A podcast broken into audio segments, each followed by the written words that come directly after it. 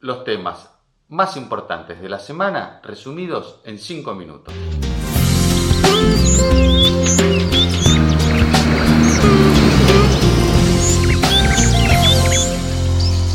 El foco de la bioeconomía de esta semana estuvo puesto sin dudas en la química renovable. Dos compañías multinacionales eh, muy ligadas a la petroquímica como Mitsubishi Chemical, la división de productos químicos eh, del grupo Mitsubishi y que a su vez es eh, la compañía de la industria química más importante de Japón y Goodyear, la popular fábrica de neumáticos, han dado un importante paso hacia esto que tiene que ver la química renovable o la química verde. Recuerdo que hace tres años, en un evento internacional sobre el comercio mundial de bioproductos, eh, Gabe Davis, un ex surfista profesional y hoy eh, algo así como el embajador de la marca de ropa Patagonia, una marca muy identificada con el, outdoor y los deportes extremos, eh, presentaban un ropa de agua, un traje de neopren, pero que en lugar de estar fabricado con neopren, estaba fabricado con Julex, una goma natural que se obtiene a partir de unos árboles manejados sustentablemente en Guatemala. Y justamente Davis explicaba que eh, se estaba dando en el mundo un proceso en el cual las compañías petroleras ya sentían perdida la batalla contra la energía y se iban a enfocar todos sus dardos hacia la petroquímica. Por lo tanto, eh, estos nuevos productos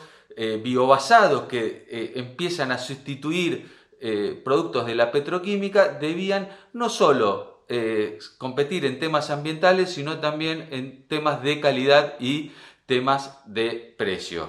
Ustedes me dirán, y con mucha razón, dice, ¿qué está pasando en la Argentina? Que este, los biocombustibles queremos ir eh, en retroceso para impulsar más eh, combustibles fósiles. Bueno, permítame decirlo que esto no es lo que está pasando en el mundo. O sea, hoy estamos a contramano del mundo. De hecho, si nos ponemos a pensar un poco, Argentina es uno de los pocos países en que en las últimas décadas la pobreza sigue creciendo. En el mundo la pobreza va en disminuyendo, lo mismo que el uso de estos productos fósiles. Pero retomando el tema de esto de la, de la química verde, en, justamente es lo que las palabras de Davis tuvieron mucho eco esta semana con estas dos noticias.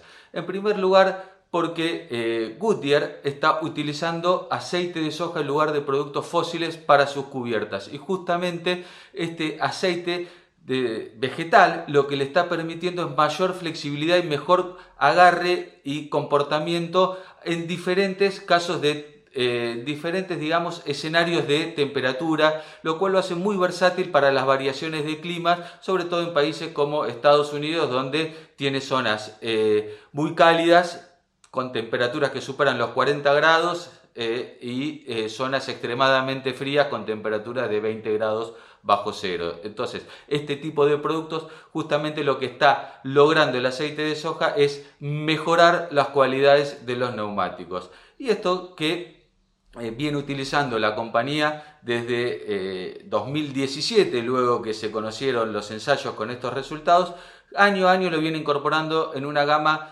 eh, en una nueva gama de, productos o extendiéndolo a las diferentes gamas y de hecho entre 2019 y 2020 su consumo creció, me refiero al aceite de soja, un 73%. justamente lo que está buscando ahora Goodyear es coordinar con los productores para que todo ese aceite provenga de soja cultivada responsablemente, ya sea por temas ambientales como por temas sociales que tengan que ver cómo eh, se trata a la mano de obra, dónde se produce el cultivo y bajo qué eh, responsabilidades tiene con el uso de la tierra, el uso de fitosanitarios, etc.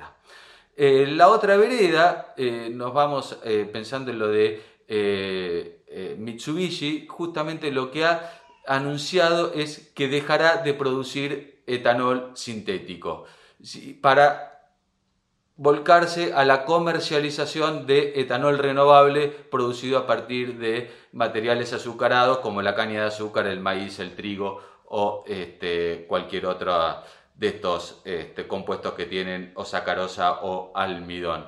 Y justamente eh, en el comunicado ni siquiera la compañía hace mención a sus planes ambientales, sino que lo que dice es que no hay más mercado para eh, productos eh, o para etanol sintético, sino que, este, y además es más costoso de producirlo. Justamente lo que se ha logrado, ahora lo que ha logrado la bioeconomía es poder reemplazar esto que de la forma en que decía Davis, con un producto de mejores propiedades, mejor precio y eh, mejores aptitudes ambientales. Justamente nos estamos refiriendo a etanol y aceite de soja. Qué paradoja, los dos materiales más utilizados en la Argentina como biocombustibles.